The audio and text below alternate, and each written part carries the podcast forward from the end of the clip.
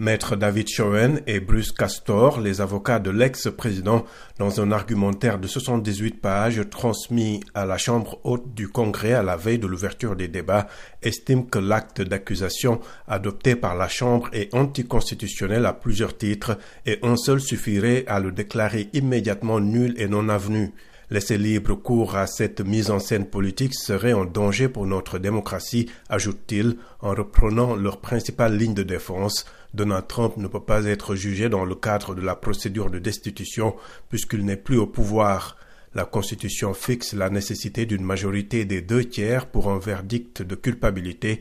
Or, le Sénat compte 100 élus et 45 sénateurs républicains ont déjà fait savoir qu'ils ne se considèrent pas compétents pour juger un simple citoyen. Trump est accusé d'avoir incité ses partisans à envahir le siège du Congrès au moment où les élus certifiaient la victoire du démocrate à la présidentielle. Il y a un an, la Chambre haute du Congrès avait déjà acquitté Donald Trump, jugé pour abus de pouvoir, parce qu'il avait demandé à l'Ukraine d'enquêter sur son rival Joe Biden.